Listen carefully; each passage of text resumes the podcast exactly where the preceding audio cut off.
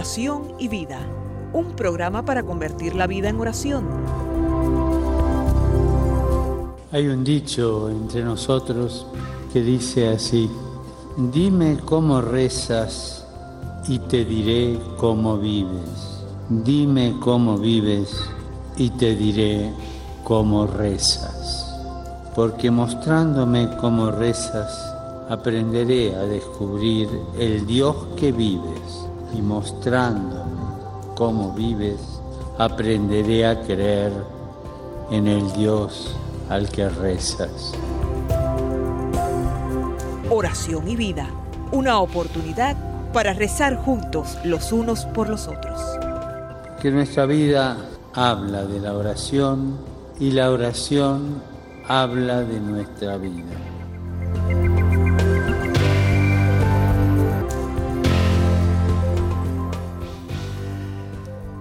Dios, Señor del cielo y de la tierra, solamente tú has llevado a cabo todo lo que hemos hecho. Que esta primera red católica global sea un tributo a la belleza de tu iglesia. Que tu Hijo, la palabra eterna, sea glorificado por esta obra, trabajo de tus manos. Bendice todos los programas que se transmitirán desde sus instalaciones tal como su palabra procedió de ti, Dios Padre, pedimos que esa misma palabra toque el corazón de cada televidente y oyente. Permite que el Espíritu Santo obre libremente a través de cada persona que proclama tu verdad y tu iglesia. Concédele a esta red el poder de inspirar a los hombres el buscar la santidad celo para extender la iglesia, valor para buscar la justicia y los derechos humanos y paciencia para perdurar ante la persecución. Te lo pedimos por Jesucristo nuestro Señor. Amén.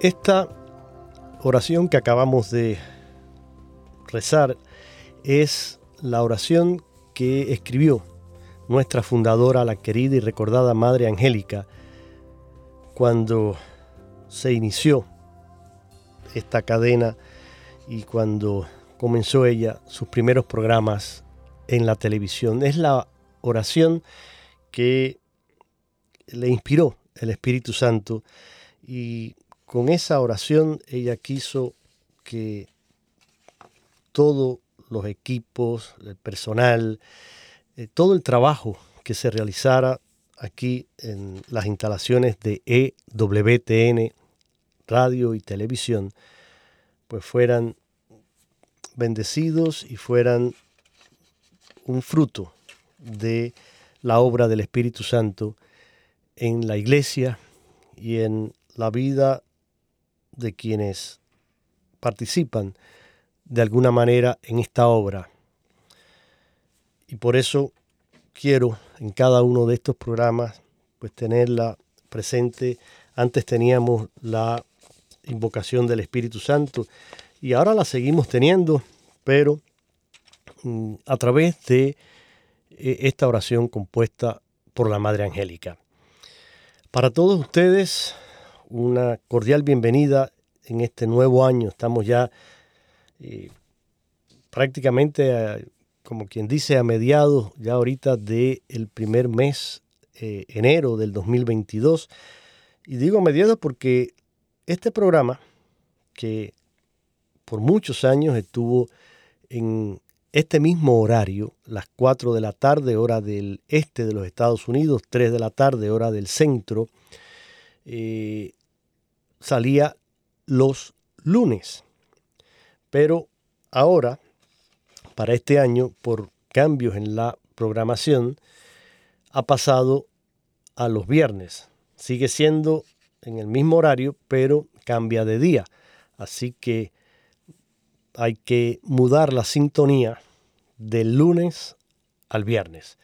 Yo sé que muchos fieles oyentes eh, seguirán pues compartiendo con nosotros el programa siempre que sea en vivo podré dar los números de teléfono para intercambiar con ustedes. En el día de hoy no lo es, está eh, siendo grabado, pero es materia nueva y yo les invito a todos a que escuchen porque estamos hoy compartiendo con el padre Jorge Perales, un sacerdote que reside en Miami, que es profesor del seminario menor allí de San Juan María Vianney, imparte varias asignaturas, entre ellas una es la Sagrada Escritura, y por eso con él compartimos temas que tienen que ver con esta materia.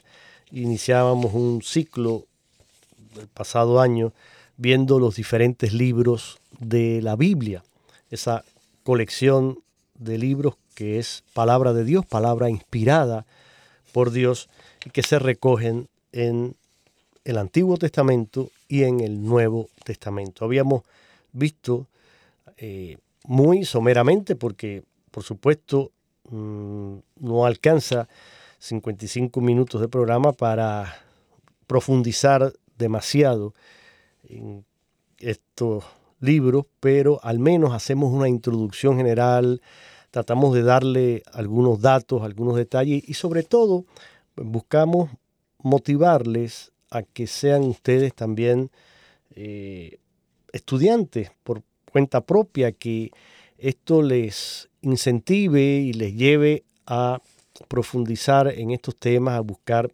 libros católicos, a buscar artículos en el Internet que sean de sitios eh, realmente católicos que proclamen la, la, doctrina correcta de la Iglesia Católica y cada uno pues después como una tarea que les queda puedan ir profundizando en cada uno de estos temas.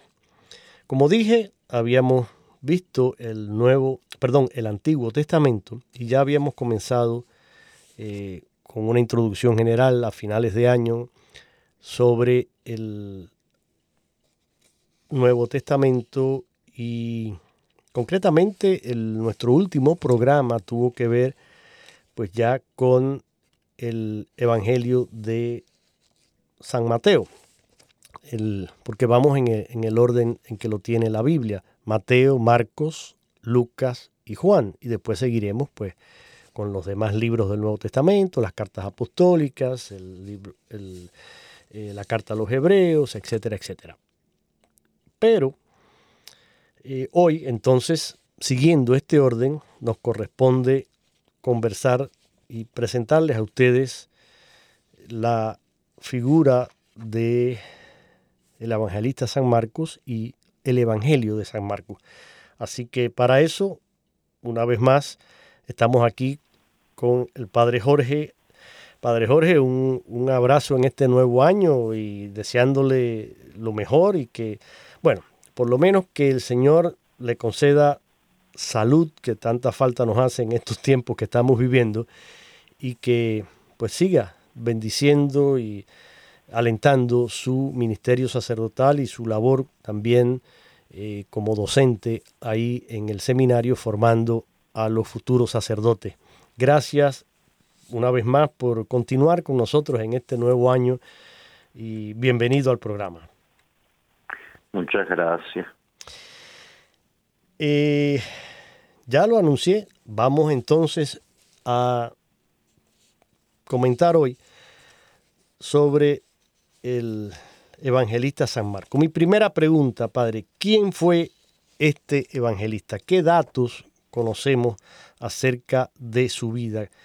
Eh, puede hacer quizás una presentación breve o sobre la biografía, lo que conocemos de quién fue eh, San Marcos. Eh, San Marcos es uno de los discípulos, obviamente, de, de Cristo. Sí. Eh, sí se ve que en sí, o sea, San Marcos obviamente conoce eh, el Evangelio, conoce a Cristo, pero en realidad es discípulo de San Pedro. Ya. en la primera carta de San Pedro, al final, cuando él ya se despide, eh, él tiene la frase eh, que la iglesia, en realidad es la iglesia de Roma. Sí. Pero eh, se refiere a ella como Babilonia, o sea, Roma muchas veces en la antigüedad, este, los, los judíos y obviamente los cristianos, sobre todo los cristianos judíos, o sea, que venían del cristian del judaísmo, se referían a Roma como la Babilonia, ¿no? Por las cuestiones de la corrupción, etcétera, y también las cuestiones de la mm, del imperio y como el imperio romano estaba dominando Israel en, en esos esas épocas, ¿no? Pues la veían como la, la nueva Babilonia, ¿no? Que, que, dominó a los israelitas por, gran tiempo. Eh, y eh, habla de eso, menciona la, la Babilonia, que eh, eh, es escogida, o sea, la iglesia que está en Babilonia, que es escogida, o sea, la iglesia en Roma, escogida de Dios, lo saluda, o sea, a lo que él escribe, y, y, y le añade, y también mi hijo Marcos, o sea, se refiere a Marco como su hijo, o sea, un hijo espiritual, ¿no? Sí, que eh, es hijo espiritual de Pedro. O sea, y se sabe que Marcos sí eh, fue eh, discípulo de Pedro. Claro, cuando usted dice, porque ahorita usted dijo que conoció a Jesús, que fue discípulo de Jesús, pero vamos a aclarar, no es San Marcos no, fue no fue uno de los apóstoles, exacto, para que no haya confusión él sí debe de haber conocido claro. A Jesús o haber conocido sobre Jesús y haber, haber empezado a seguir a Cristo a través de la, la evangelización de San Pedro. Ya. E, eso sí, entonces él es discípulo en sí de, de, San Pedro. ¿no? Sí. Eh, ¿Alguna otra referencia? Porque claro, mm, prácticamente es muy mm, fragmentaria, digamos, y las referencias que hay en, el Nuevo Testamento sobre la figura de, San Marcos, claro, pero parece ser que también, mm, según, porque según una, ¿cómo se llama esto? Una monografía, diríamos, que aparece aquí en un sitio católico sobre la figura de San Marcos dice que su nombre original, también de acuerdo con los hechos de los apóstoles, parece haber sido Juan. Pero Marco, claro, Juan Marcos, que fue la, versión latina entonces, claro. Eh, y, claro, la, información más fidedigna viene, como nos decía usted, de, las epístolas de San Pablo. También eh, en esa epístola que él dirige a, a Filemón, hace referencia a Marcos como uno de los colaboradores que enviaban saludos desde Roma también a, a Filemón. Eh, sí, eh, en los Hechos de los Apóstoles, cuando habla de, de San Pedro en la cárcel, sí, sí. y que viene el ángel y le, mm, y le quita las cadenas, ¿no? Y, y, y, lo, y lo guía fuera de la cárcel. Entonces sí dice que San Pedro va hasta la casa de Juan Marcos, o sea, de, María, la mamá de Juan Marcos. Sí, sí. Y entonces, eh, y ese es, eh, eh, es el que, o sea, es el mismo, es el mismo Juan Marcos. Claro, es el mismo personaje que después, entonces, eh, escribe eh, y se, le, le, da la autoría. El capítulo, el capítulo 12 de los Hechos de los Apóstoles, que inclusive es fácil de recordar, por el capítulo 12, versículo 12. Dice, eh, cuando, o sea, que, que Pedro fue a la casa de María, la madre de Juan, sí. cuyo otro nombre era Marcos, donde estaban reunidos muchos y estaban orando, o sea, muchos de la comunidad de Jerusalén. Y hoy en día, eh, la ese, esa casa, y vaya, mucho más grande que, se venera, donde como la casa de Juan Marco, eh, en Jerusalén es la, la sede y es un monasterio sirio ortodoxo de los sirios eh, y ahí eh, reside el obispo sirio de, de, Jerusalén. Ah, mire, un dato interesante. Y es, la y se venera allí la casa de, de María, la madre de Juan Marco. Sí, porque esta casa parece que era un punto bastante eh, frecuente y activo de encuentro de aquellos primeros cristianos. De, la comunidad cristiana de Jerusalén. De Jerusalén, claro. Se reunían allí. Sí, sí, sí, sí. Pero mire, es interesante que se venere y se conserva ahí en, este... sí. Qué bien, qué bien. Entonces, San Marcos, mm, diríamos que recibe todas estas eh, enseñanzas y referencias acerca de, Jesús y la vida de Jesús y, todo el, quehacer, digamos, de, Jesús, básicamente de las predicaciones y sus eh, encuentros también con San Pedro. Eh, de ahí se podría decir que él toma, ¿no? Básicamente mm, la mayor parte de la información que él después eh, utiliza para escribir el Evangelio. ¿Algo más así que usted... Mm? Sí, principalmente lo que el Evangelio de San Marcos recoge es principalmente la catequesis que había de Pedro.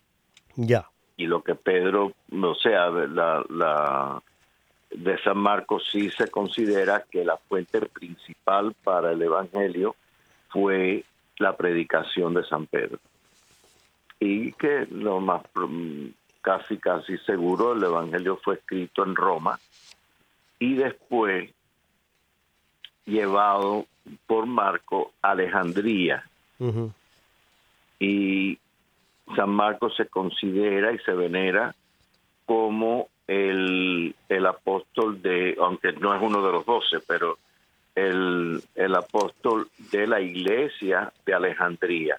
O sea, la, la mm, apostolicidad, o sea, una iglesia apostólica de Alejandría, eh, viene a través de San Marcos y en realidad a través de Pedro por San Marcos. Y entonces, eh, y de hecho la, eh, la iglesia de Alejandría hasta el día de hoy, o sea, los egipcios cristianos, eh, datan el comienzo de, la iglesia en Egipto a, San Marcos. Y por lo tanto a, no solo a Egipto, sino al África entera, porque obviamente Egipto está en el África, ¿no? Exacto. Sí, sí. Eh, claro, aquí dice también, eh, ahora que usted menciona esto, que, claro, la, iglesia copta egipcia, pues claro, considera a San Marcos su padre fundador y la sede de Alejandría fue llamada Cátedra de Marcos. Eh, según también una tradición posterior, los restos de San Marcos fueron trasladados a Venecia, ciudad de la cual es patrón y eh, la festividad de San Marcos eh, se celebra el 25 de abril y, tiene como símbolo de, evangelista un león, que ahora le voy a preguntar eso de, por qué un león, pero eh, preciosa la catedral de San Marcos ahí en Venecia. Tuve la, la posibilidad de visitarla, de estar ahí, y realmente es hermosa. Eh, una catedral muy, muy, muy bonita ahí en la ciudad de Venecia, en Italia, de la cual pues San Marcos es el, patrón. Pero cada evangelista, padre, mm, se, representa con un símbolo. En el caso de, San Marcos se le suele eh, representar con el símbolo de un león. ¿Por qué un león? Eh, es porque San Marcos comienza con, con la predicación de Juan Bautista. Eh, específicamente, ¿no? Eh, eh, comienza el Evangelio con Juan Bautista. Claro. Y, la, y la, la, frase, ¿no? La voz que, que clama en el, desierto, preparen el camino del Señor. Entonces, eh, es la imagen del león rugiente. Ya. Eh, proclamando fuertemente la, la llegada del Mesías. Claro. los símbolos eh, de los evangelistas vienen, eh, se aplican símbolos que se encuentran en el Antiguo Testamento. Eh, está la, la visión de, de Ezequiel, que, que ve la, los, los, los, los ángeles, ¿no? Sí. y que al verlo son eh, la forma que el libro Ezequiel lo menciona al principio del libro es que en la visión él tiene lo que ve como cuatro seres vivientes y que cada uno tenía la forma de un hombre y cada uno tenía, o sea, habían cuatro caras y cada uno con cuatro alas. Entonces, la menciona que las caras eh, que las tenían debajo de las alas ¿eh? Eh, eran las caras de un hombre, la cara de un león, la cara de un toro y la cara de un águila. Entonces, esa, esa imagen del libro del profeta Ezequiel se desarrolla como símbolos de los cuatro evangelistas. Eso ya es después, obviamente, en la iglesia. Por supuesto, sí, sí, sí. Y entonces por eso muchas veces se representan con las caras de estos cuatro animales y con alas, los animales con alas, porque es lo que dice el profeta Ezequiel, que es la, la visión que él ve. Entonces, el, el hombre es imagen de, del Evangelio de San Mateo, porque el Evangelio de San Mateo comienza con la genealogía de Jesús. Y entonces... Eh, eh, claro, ah, comienza hablando del hombre y de la genealogía del hombre, claro, y se, hace relación, claro, a la humanidad y al, a este rostro humano. En el caso ahora de de San Marcos, que es el que estamos hablando, ya usted mencionó el, león, claro. Que, que, es el que ruge y entonces por lo tanto la voz fuerte de Juan Bautista en el desierto, pues el símbolo del león. Como el rugido del león, claro. en el desierto, que hace gran eco, ¿no? Eh, después el, el toro en del Evangelio de San Lucas, porque el Evangelio de San Lucas comienza con todo el eh, Zacarías, el, padre de Juan Bautista, eh, ofreciendo el sacrificio del incienso en el templo. Sí. Y por lo tanto, el toro sí significa los sacrificios que se ofrecían en el templo de Jerusalén. Lógicamente. Eh, y después el águila es el Evangelio, de, San Evangelio de San Juan, porque el águila sí, en su vuelo eh, se eleva grandemente, ¿no? sí, sí, en, uno de los, claro, claro. Y por lo tanto el Evangelio de San Juan eh, sí, espiritualmente en su teología, pues... es una teología más elevada, más, sí, más, más cuidada, más profunda. Al, obviamente, eh, muchísimo al Señor, ¿no? En ese sentido. Sí, sí. Y por lo tanto eh, se toma la, el águila como...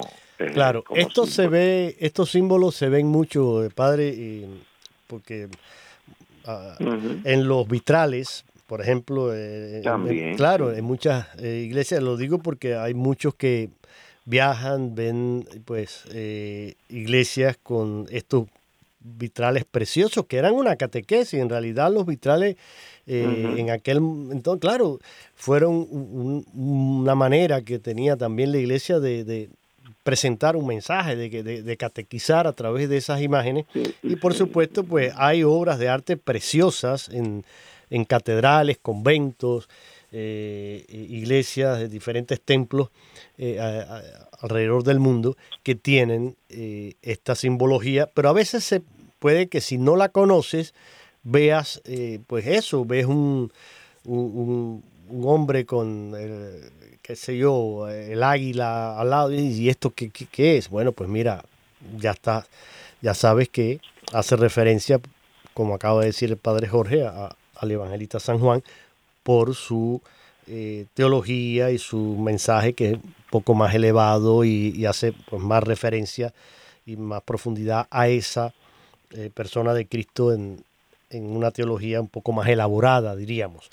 Eh, pero así, hay que, por eso es bueno conocer, leer, estudiar, para cuando uno pues visita lugares así, no perderse eh, eh, estos detalles o cuando alguien te haga una pregunta también, pues tú saber responder y no quedarte así como que, ah, pues mira, yo no sé. Bueno, no sabes, mm, pero estás llamado a eh, conocer sobre tu fe.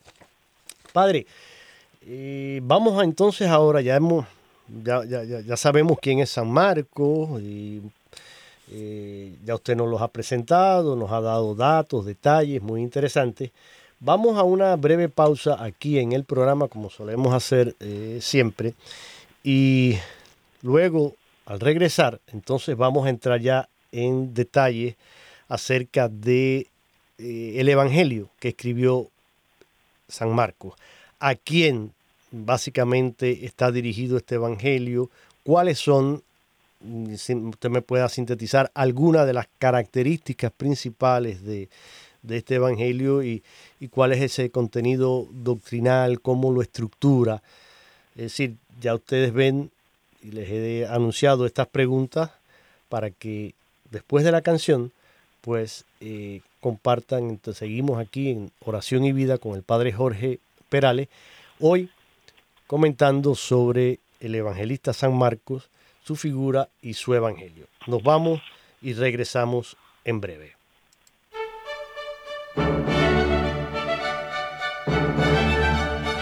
Cantando, alabando, meditando. Porque el que canta, ora dos veces, decía San Agustín.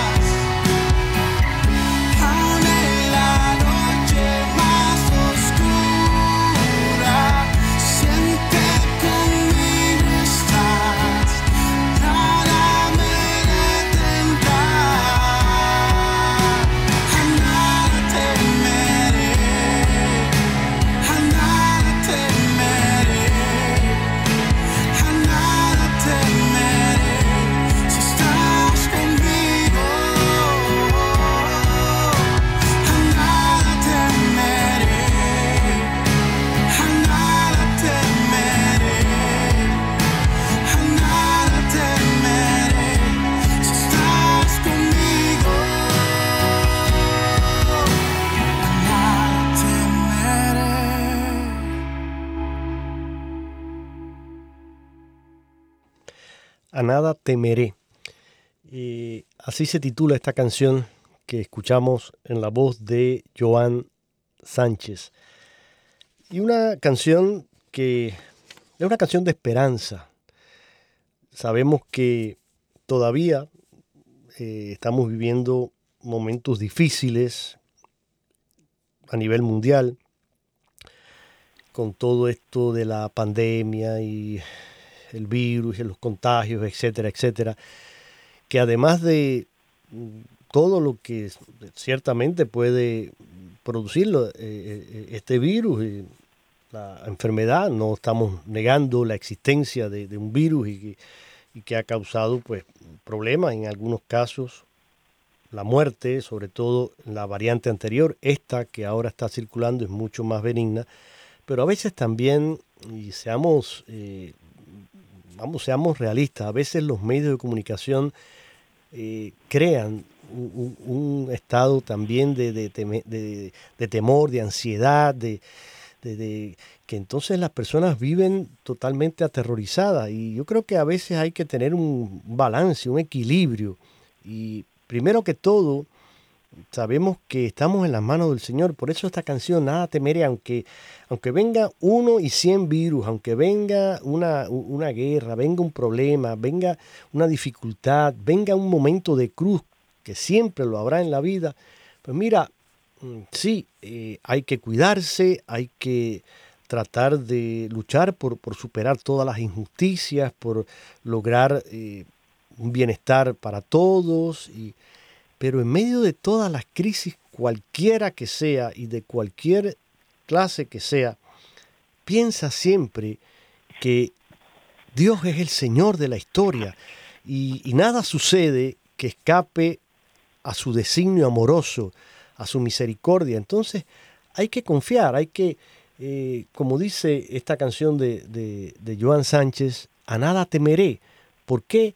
Porque como dice eh, eh, el Salmo 23, que tanto conocemos y que tanto rezamos y que tanto se utiliza, aunque pase por cañadas oscuras, a nada temeré, porque tu vara y tu callado van conmigo. Pero fíjense que el Salmo no dice que no vamos a pasar por cañadas oscuras, dice, aunque pase. Es decir, que a pesar de que podemos atravesar situaciones y caminos difíciles, el Señor está a nuestro lado. Por eso quise poner esta canción y porque conversando hoy aquí con el Padre Jorge eh, sobre estos temas bíblicos y de manera particular en el día de hoy, comentando el segundo evangelio, que curiosamente ahora nos vamos a dar cuenta, eh, fue el primero que se escribió, pero bueno, eso ahora el Padre lo va, lo va a decir y es, es el evangelio incluso más corto que tenemos, pero a lo que voy, la palabra de Dios, ahí, ¿por qué vamos a la palabra? Ahí, si quieres encontrar fuerza, si quieres encontrar mm, paz, si quieres encontrar esperanza, si quieres que eh, el Señor realmente esté a tu lado, hable a tu corazón, ve a la Biblia, busca la palabra de Dios, ora, haz una lección divina, abre tu Biblia, no, no es para, la Biblia eh, no es para estar ahí eh, llenándose de polvo en una esquina, es para realmente utilizarla, para leerla, igual que se lee cualquier libro, pues con más razón, porque es palabra viva, es la palabra de Dios.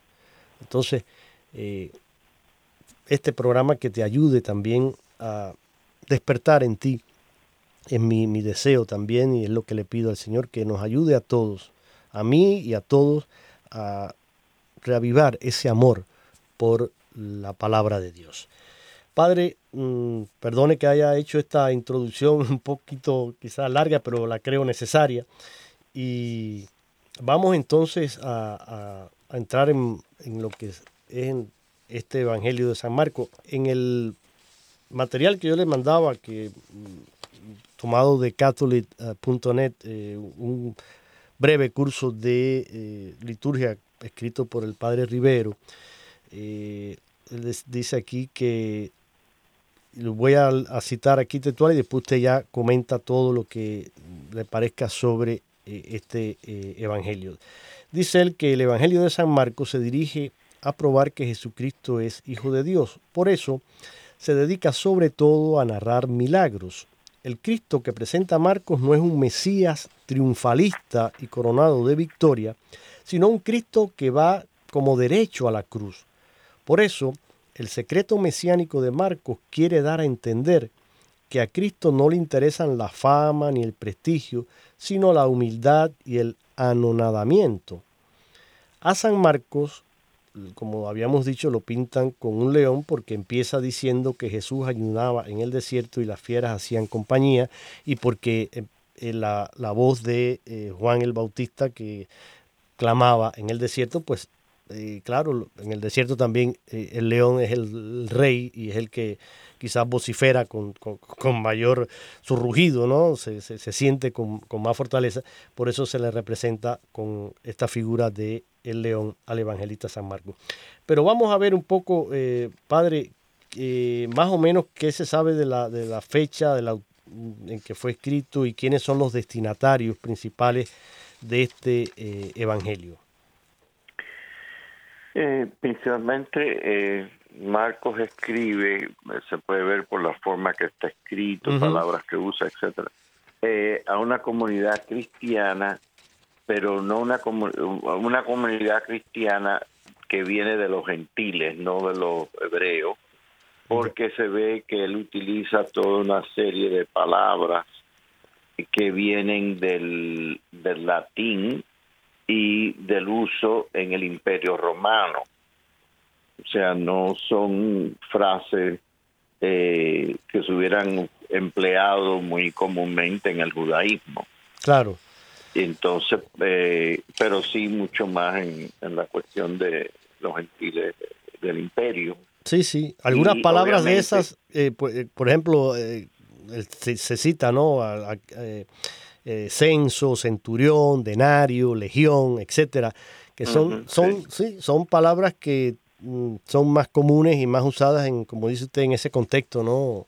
Eh, latino, y por eso quizá más en Y entonces en eso indica que los lectores a quien él escribe el Evangelio originalmente, uh -huh. a la comunidad que se lo escribe, están familiarizados con esas palabras. Ya. Entonces eso sí indica que hubiera sido una comunidad más bien que hubiera venido de los gentiles, obviamente era una comunidad cristiana, pero sí de, de origen eh, pagano. También eh, sí eh, se cree que el Evangelio fue escrito en Roma y obviamente llevado por Marcos a Alejandría. ¿No? Eh, uh -huh. Se va difundiendo, obviamente, igual que se difundieron eh, o no solo los otros evangelios, sino otros escritos cristianos eh, en el primer siglo y obviamente en el segundo y, de, y obviamente por su eh, su contenido y también por su uso sí. en, en las asambleas litúrgicas, o sea, en la liturgia, eh, llega a considerarse eh, canónico, no, o sea, inspirado y es, por lo tanto es uno de los cuatro evangelios canónicos. ¿no? Sí, sí. En ese sentido. Eh, el evangelio, sí, fue escrito en la segunda parte del siglo primero, sí, como los demás evangelios, eh, y eh, es un evangelio corto en comparación a los demás, y se considera que fue el primero de los cuatro que, que se escribió, porque hay evidencia en el Evangelio de San Mateo, en el Evangelio de San Lucas, que San Lucas y San Mateo sí conocían el Evangelio de San Marcos y lo utilizaron en el Evangelio de ellos, porque hay toda una serie de frases que se encuentran en el Evangelio de San Marcos, que también se encuentran en el Evangelio de San Mateo, y el Evangelio de San Lucas, a veces en los dos evangelios, otras veces en uno solo. Por lo tanto, eso va indicando que el Evangelio de San Marcos eh, ya San Mateo y San Lucas lo conocían, entonces por lo tanto se considera también que hubiera sido escrito primero. También el hecho de que es más corto. Usualmente cuando uno estudia escritos antiguos y escritos parecidos, etcétera, usualmente los escritos o las fuentes que, se, que más cortas eh, usualmente indican que son más antiguas y después otras fuentes eh, en la misma línea, ¿no?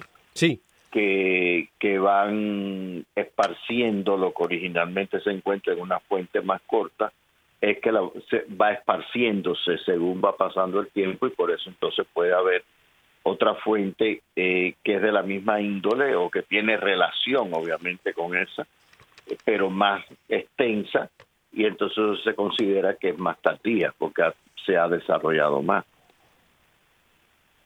Sí. Eh, en ese sentido. Claro, claro. Eh, en, un, el libro de José Miguel Miranda, Lecciones Bíblicas, que es una pequeña guía también práctica para el conocimiento de la Biblia, que a veces pues también lo hemos utilizado aquí en, en el programa. En cuanto al Evangelio de San Marcos, mm, habla él de eh, la distribución de este Evangelio y dice, es un Evangelio con 16 capítulos que puede más o menos distribuirse en cinco partes.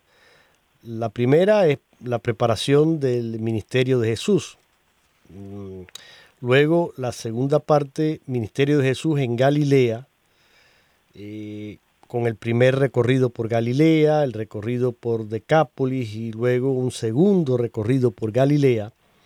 Después, en una tercera parte, viajes de Jesús ya fuera de lo que es el área de Galilea. Eh, una cuarta parte, ministerio de Jesús en Jerusalén. Y finalmente, una quinta parte que recoge la pasión, muerte y resurrección de Jesús.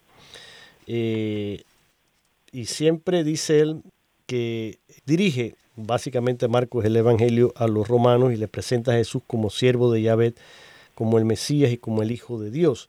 Ese ministerio en, Galilea, que va del capítulo 1 más o menos al 6, también pues muestra a Jesús como el maestro y profeta y su popularidad pues se hace eh, enseguida bastante grande, pero eh, para evitar esas desviaciones mm, triunfalistas, Jesús como que pide que, que eso no se comunique, que, que, que, se, que no, se, no se diga, que se mantenga en secreto, y se designa a sí mismo como el hombre, un título mesiánico que es quizás un, un poquito eh, oscuro, difícil de comprender para, para aquella gente, ¿verdad, Padre?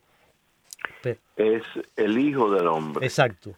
E ese título, eh, a través de los evangelios, se encuentra varias veces, ¿no? Uh -huh. Se a menudo el Hijo del Hombre, pero nada más que eso, sí. se encuentra la frase el Hijo del Hombre en los labios de Jesús. De Jesús. Nunca se encuentra nadie refiriéndose a Jesús como el Hijo del Hombre o en el Evangelio el Hijo del Hombre, sino se encuentra a Jesús hablando de sí mismo en la tercera persona y cuando habla de sí mismo en la tercera persona utiliza el título del Hijo del Hombre. Ya.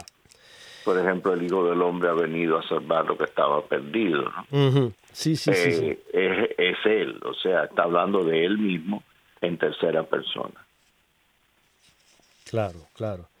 Entonces, padre, ¿cuál, ¿cuáles serían algunas de las, así que usted le gustaría, no sé, presentar, destacar algunas de las características, digamos, eh, literarias que, que, que tiene el, el, este evangelio o alguna clave para, para entender a, a, a San Marcos, por ejemplo? Que, el Evangelio de San Marcos tiene varios aspectos. En primer lugar, como dijimos, el, el, el Evangelio más corto. Sí. Eh, sin embargo, el Evangelio hace bastante énfasis en los milagros.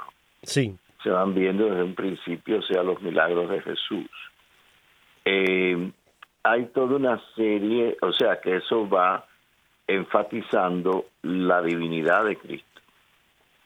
Pero quién es Jesucristo, que es el Hijo de Dios, el Evangelio no lo proclama hasta el final, hasta, la, hasta que Cristo muere. O sea, en la crucifixión, cuando el Evangelio habla que Jesús muere, que murió en, la, en ese momento en la cruz, eh, dice que el centurión, o sea, que estaba encargado de, de la centuria y por lo tanto de, de todo el, la ejecución, ¿no? De, de Jesús y los dos, los dos ladrones, eh, al ver la forma en que había muerto, exclamó verdaderamente este hombre era hijo de Dios. Entonces, esto eh, que está más o menos en la conclusión, no es al final, porque al final es obviamente la, la resurrección, La resurrección, sí, sí. pero es, es al final del, del- de lo que es la pasión, básicamente, después de ahí narra el entierro de la, la sepultura. Eso, eh, a través del Evangelio se encuentra que hay momentos en que o bien las multitudes quieren aclamar a Jesús como Mesías y él se los esquiva, o sea, se, se desaparece de ellos, se va, o para evitar eso, o también cuando expulsa a los demonios, los demonios lo reconocen, porque ven que es el poder de Dios, se dan cuenta y lo dicen. Tú eres el Hijo de Dios, tú eres el Cristo, etcétera. Y Jesús los manda a callar. Es la forma eh, literaria que el evangelista tiene para ir guardando la identidad total de Jesús hasta que todo está cumplido. Y todo está cumplido precisamente en la crucifixión y la muerte de Cristo. Más que vemos en el Evangelio como una de las, la- de las palabras de Jesús en la cruz es precisamente todo está cumplido. Claro. En- no es en el Evangelio de San Marcos, pero sí se encuentra en, en uno de los otros evangelios. Pero es hasta ese cumplimiento total de- del plan de Dios que no se proclama que Jesús es el Hijo de Dios.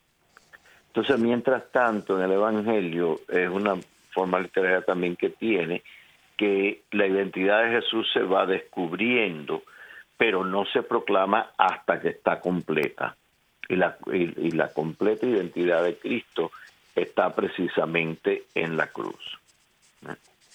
Eh, ese eh, forma de mantener eh, en secreto la identidad de Jesús hasta su momento apropiado se le llama, o sea, lo- los escrituristas, ¿no? Que eh, estudian la Sagrada Escritura, etcétera, eh, sí le- lo identifican como el secreto mesiánico. Obviamente eso es un título que se le da, un título más bien académico, de un título de- del estudio de las escrituras, eso no, no se encuentra en el Evangelio, pero es la forma que identifica este sentido de mantener la identidad de Jesús secreta hasta que ya está completa. ¿eh? Y eso se le llama simplemente el secreto mesiánico, o sea, que Jesús no se proclama como el Mesías como tal hasta que muere en la cruz y por lo tanto todo está cumplido. Claro. Resumiendo aquí, eh, porque ya nos queda, padre, apenas unos cuatro minutos, pero en lo que cita aquí el padre Rivero también, algunas de las características que básicamente viene con todo esto que usted nos ha dicho. Pero, por ejemplo, el Evangelio está escrito en un griego común, vulgar, con construcciones sencillas. Eh, evidentemente, como ya usted nos los ha presentado, la fuente eh, son los recuerdos y la predicación de Pedro. Y Marco va presentando las enseñanzas de Jesús con ese lenguaje sencillo, pero un, dentro de un esquema que podríamos decir como catequético, es decir, basado en la presentación de esos hechos históricos de Jesús, en su persona histórica, que vivió como un hombre auténtico, murió y resucitó, y va trazando las, eh, como las directrices ¿no? misioneras de eh, grupo de sus seguidores. Eh, también es un evangelio que no tiene muchos detalles, digamos, cronológicos ni mucha precisión en la geografía, pero sin embargo, pues en lo periodístico es más directo, es simple y utiliza pues mm, verbos típicos, frases cortas y como decía usted también hace un rato, esas palabras latinas que eh, obviamente hacen pensar entonces que estaba mm, sobre todo dirigido a esa comunidad ahí en, Roma y, yo mencioné algunas de las palabras, ¿no? Como centurión, censo, denario, etcétera, que son típicas de, ese lenguaje latino. Y algo, pues, que debemos tener eh, presente y tener en cuenta, y con esto quiero ir cerrando antes de que usted nos dé la, ya la bendición final. Eh, dice aquí en este artículo, el, padre Rivero dice, como conclusión, dice, ¿cómo pueden vivirse hoy las enseñanzas de Marcos? Una buena pregunta. La responde, dice, leamos el Evangelio de Marcos a la luz de Jesús viviente. Marcos nos describe un Jesús en presente, es decir, Jesús que va, que pasa, que dice, que mira. En otras palabras, Cristo sigue viviendo. Marcos nos invita, pues, también a abrir los ojos para que reconozcamos su presencia en nuestra vida de cada día, nuestra vida eh, ordinaria. Y finalmente, pues nos compromete a dar testimonio de Cristo en medio de los sufrimientos y las persecuciones, incluso, eh, si fuera necesario, a dar la vida por Él. Creo que eh, con este espíritu debemos acercarnos a este Evangelio y, y a la palabra de Dios en general. Ahorita cuando poníamos la canción yo decía que si quieres encontrar fuerza, esperanza, eh, paz, alegría, pues ve y sumérgete en esa palabra de Dios, en la oración y deja que el Señor hable a tu corazón. Padre, gracias a usted, gracias a toda la audiencia. recordarles que el programa lo van a seguir escuchando en el mismo horario, 4 de la tarde, hora del este, 3 horas del centro, pero ahora eh, en el día viernes. Así que eh, mantenga, eh, tome nota de esto y simplemente hay que cambiar de día, pero el programa sigue estando con ustedes los viernes. Padre, gracias de nuevo a usted y a todos. Un feliz año. Que el Señor nos conceda abundantes bendiciones y para eso usted le pido que nos dé la bendición. Que el Señor los bendiga y la Virgen los acompañe. Amén, así sea. Nuestra cita, recuerden, será el próximo viernes. Tengan un feliz y bendecido fin de semana.